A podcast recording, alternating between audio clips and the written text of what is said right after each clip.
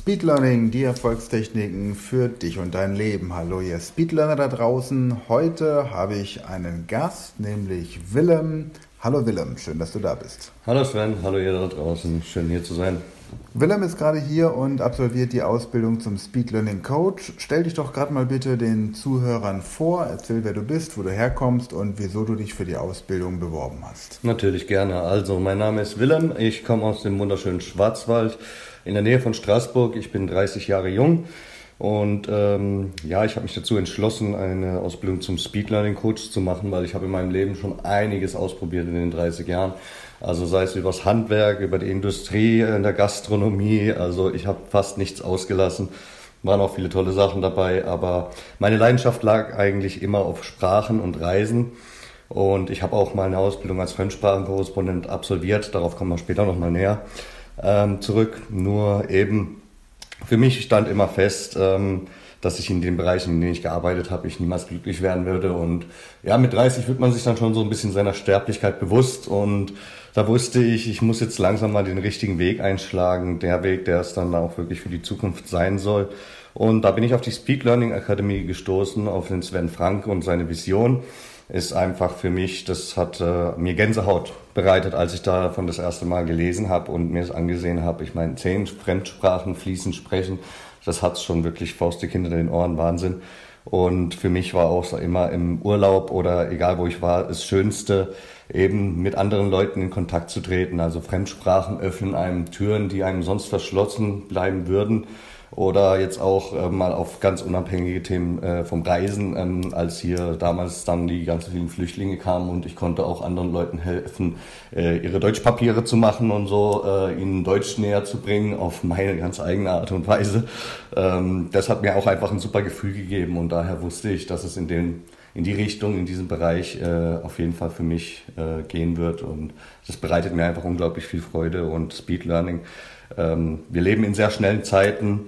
Ähm, den Leuten kann es nie schnell genug gehen heutzutage und deswegen ähm, Speed Learning passt doch ganz genau zu dem, was wir alle uns wünschen, dass es schnell geht. Ich muss immer lachen, wenn du sagst, mit 30 wird man sich seiner Sterblichkeit bewusst. mit unserem ersten Atemzug haben wir den Sterbeprozess eingeleitet. Ja, das stimmt. Also tatsächlich ist es so, ähm, Willem ist noch sehr jung. Ähm, ich bin jetzt 46, halte mich auch nicht für unsterblich, aber natürlich ist das, was wir erschaffen, etwas, was über unsere Lebensspanne hinaus anhalten wird. Und ähm, erzähl doch mal, du bist Fremdsprachenkorrespondent. Da wollen wir in der nächsten Podcast-Folge ein bisschen ausführlicher drüber sprechen, was so eine Ausbildung zum Fremdsprachenkorrespondenten ausmacht, wie man da Fremdsprachen lernt und wie du dich dann da auch äh, weitergebildet hast. So viel schon mal, aber mhm. du hast ja auch gerade eingangs erwähnt, verschiedene berufliche Sachen schon er, erlebt. Richtig. Du warst in verschiedenen Bereichen tätig. Deine Eltern waren auch selbstständig? Ja, meine Eltern waren selbstständig ähm, über 15 Jahre lang. Sie hatten eine Wirtschaft und ein Hotel. Mhm. Und ja, das ging dann leider damals auch mit der Wirtschaftskrise so den Bach runter. Die Wirtschaft er war ein Opfer der Wirtschaft. Ja, ganz genau kann man so sagen, ja. Und du lebst ja im Grenzgebiet zu Frankreich. Mhm, richtig. Um, und dann auch mit einem Hotel habt ihr wahrscheinlich auch viel Kontakt zu ausländischen Gästen gehabt? Sehr viel Kontakt. Also insbesondere die Franzosen, die lassen auch immer gut Geld da. Das ja. kann man wirklich sagen. Die essen gerne, die trinken gerne, die essen auch gerne Nachtisch. Also sehr, sehr gern gesehene Gäste bei uns gewesen. Hast du den Eindruck, dass dadurch schon so ein bisschen dein Interesse für Fremdsprachen geprägt wurde? Ähm, in Bezug auf Frankreich jetzt tatsächlich leider nicht. Ich habe mich nämlich in der Schule tatsächlich wirklich mal quergestellt und habe gesagt, nein, ich will kein Französisch lernen. Ähm, obwohl ich es fünf Jahre lang in der Schule hatte, ist ziemlich wenig hängen geblieben. Mhm. Also es war dann eher so bei mir dieser Reiz, ähm, Spanien. Spanien hat mich immer gereizt ähm, und äh, die Sprache und natürlich auch die Kultur, die Musik, die Frauen. und deswegen stand für mich fest, wenn ich eine Fremdsprache lernen möchte, dann wird es Spanisch werden. Und ja, also ich hätte im Nachhinein vielleicht mal früher ein bisschen Französisch lernen sollen, hätte mir sehr viel Vorteile gebracht in dem Grenzgebiet. Das äh, wurde mir dann später bewusst wenn man dann mit ganz vielen Elsässern zusammenarbeitet in der Firma und kein Wort versteht. Aber na gut, durch Spanisch verstehe ich jetzt äh, zum Glück auch ein bisschen Französisch mit. Also da bin ich mittlerweile auch offen für. Muy bien, entonces si te gustan las niñas españolas, hablas español perfectamente, ¿verdad? Ah, no, perfe eh, perfectamente, no perfectamente como un extranjero en alemán. Ah, ok, genau. ja, hablo el español, ma naturalmente non son, soy nativo, sozusagen. Sí, ja. sí. Ja, das ist immer so spontan, ne, wenn man so gefragt wird. Mhm. Oder äh, wenn, wenn ich dich jetzt frage, Spanien oder Südamerika? Südamerika tatsächlich. Mein Traum war es immer, dorthin auszuwandern. Mhm. Ähm, vielleicht ist es auch durch meinen äh, Ex-Stiefvater, ist ja in der heutigen Zeit mit Patchwork immer so ein bisschen schwierig. Ne? Also der Ex meiner Mutter, der war aber auch schon mein Stiefvater nur, deswegen Ex-Stiefvater okay. sagen wir dazu.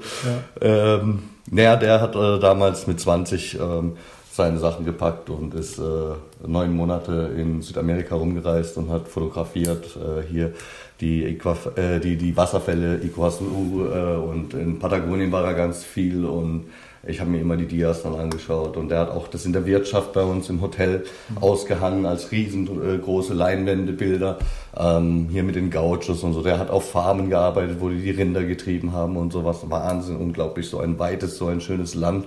Und deswegen war es tatsächlich für mich immer mehr Südamerika als jetzt Mittelamerika weil eben diese Weite und so, das kann man sich ja gar nicht vorstellen hier bei uns in dem engen Deutschland, was es dort so gibt. Ne? Warst du schon mal dort? Nein, leider noch nicht. Das ist ein Lebenstraum, den ich mir noch erfüllen werde. Ja.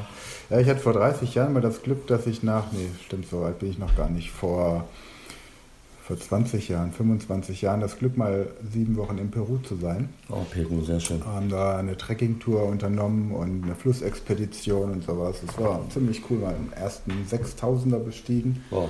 Mhm. Damals, das ist schon ein Erlebnis gewesen, ja. Ja, gut. Und ähm, was hast du denn so vor mit Speed Learning?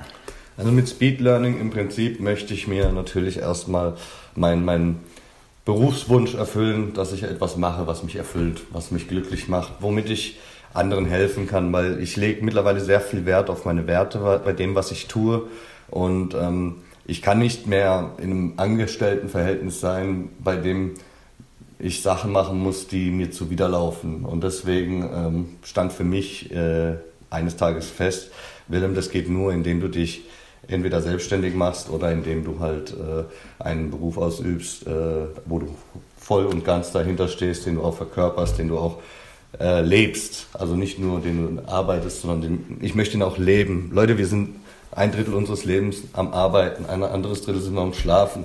Und die andere Zeit äh, ist unsere schöne Freizeit. Was machen die meisten Leute dort? Sie gehen ähm, sich betrinken oder ähm, ja, machen irgendeinen Blödsinn. Gott sei Dank, manchmal haben auch Hobbys, aber ja, Gut, deswegen, man sollte wirklich äh, sich schon früh bewusst machen, was man denn wirklich im Leben machen will. Und deswegen für mich Speed Learning eben das Richtige, weil ich ähm, damit meine Werte leben kann. Die sind Hilfsbereitschaft, Dankbarkeit, Fairness und ähm, Liebe auch zum Beispiel. Und ähm, ich habe in vielen Momenten erlebt, wo ich im Ausland gewesen bin, was für eine Liebe von den Einheimischen einem entgegenschlägt, wenn man sich jetzt auch nur gebrochen vielleicht ausdrücken kann, aber man versucht und also jetzt gerade im Spanisch sprechenden Raum war das bei mir so, wenn ich dann mal auch äh, ein, zwei Bierchen intus hatte oder ein paar mehr, das lockert die Zunge und ich, ich versuche dann, ich versuche dann mit den Leuten zu reden und manchmal stehen die vor mir und verstehen nur Bahnhof, aber sie grinsen und äh, ja, das, das, äh, äh ich, ich habe schon alle möglichen Situationen durch, sei es mit Polizei, mit Krankenhaus, mit äh, hier, was weiß ich, äh, Mietstreit mit der Vermieterin und sowas oder mit älteren Menschen. Also ähm, wirklich alle Situationen und das gibt einem so viel, wenn man da einfach, ähm, das würde einem immer verschlossen bleiben, wenn man nicht äh, diese Sprache spricht. Da würde man einfach davonlaufen, sage ich mal, weil ja, du, du kommst da nicht weiter und deswegen, das hat mir so viel gegeben und das möchte ich gern anderen Leuten vermitteln, weil ja, viele Leute wissen nicht, was sie verpassen, wenn sie es nicht wissen. So einfach ist das. Das war jetzt eine spannende Reihenfolge. Polizei, Krankenhaus, äh, Mietstreit. Klingt, als hättest du eine coole Zeit gehabt im Ausland. Ja, also eine sehr turbulente Zeit. Damals war ich noch jung. Naja, gut, jung, 23 ist jetzt für manche auch nicht so jung, aber da habe ich so richtig nochmal mich ausgetobt. Wird man sich mit 23 der äh, Endlichkeit seines Lebens schon Nein, nein, nein. Ja, ich hatte auch mal eine lustige Situation in, in Stockholm mit der Polizei. Ähm, und zwar ist da so einer rumgelaufen, der so Bingolose verteilt hat. Und ich habe nicht mhm. verstanden, was der von mir will und dachte, der verteilt dir normale Prospekte. Mhm. Und er, er, gibt mir so ein Bingo-Los, ich schreibe da meinen Namen und so rein, weil ich dachte, vielleicht kann ich irgendwas gewinnen. Und dann will er anschließend 25 Kronen von mir. Und damals war ich Jugendlicher, war mhm. viel Geld, 25 Kronen waren umgerechnet, glaube ich, müsste jetzt lügen, 10 Mark. Mhm. Ja, für mich als Jugendlicher damals ein halbes Monatseinkommen sozusagen. Ja. Und ähm, das ging dann so weit, dass der die Polizei gerufen hat, weil er mir unterstellt hat, ich würde das verstehen. Und dann kam eine Polizistin, eine typische Schwedin, bisschen übergewichtig und dunkelhäutig. Mhm. Ja? Also typische Schwedin. Typische ja. Schwedin. Man sagt ja in Schweden, in Schweden als Mann läuft man mit geschlossenen Augen durch die Fußgängerzone, breitet die Arme aus und eine schlanke Blondine mhm. begegnet einem. Ja. Und diese Polizistin war eben eine, eine anders typische Schwedin und die hat sich dann dieses Bingolos angeguckt, hat dem jungen Mann 25 Kronen in die Hand gedrückt und hat gesagt, sie hat jetzt meine Adresse, wenn sie das nächste Mal in Deutschland ist, kommt sie auf einen Kaffee vorbei. Ah. Das war meine Erfahrung mit der schwedischen Polizei. Dann hat sie sich also einen, einen dünnen blonden Mann im Prinzip mit ausgebreiteten Armen geangelt. Ja, genau, genau das. Okay. Eine ähm, interessante Passion, die du hast, sind Gedichte. Ja. Wie kommt es denn dazu?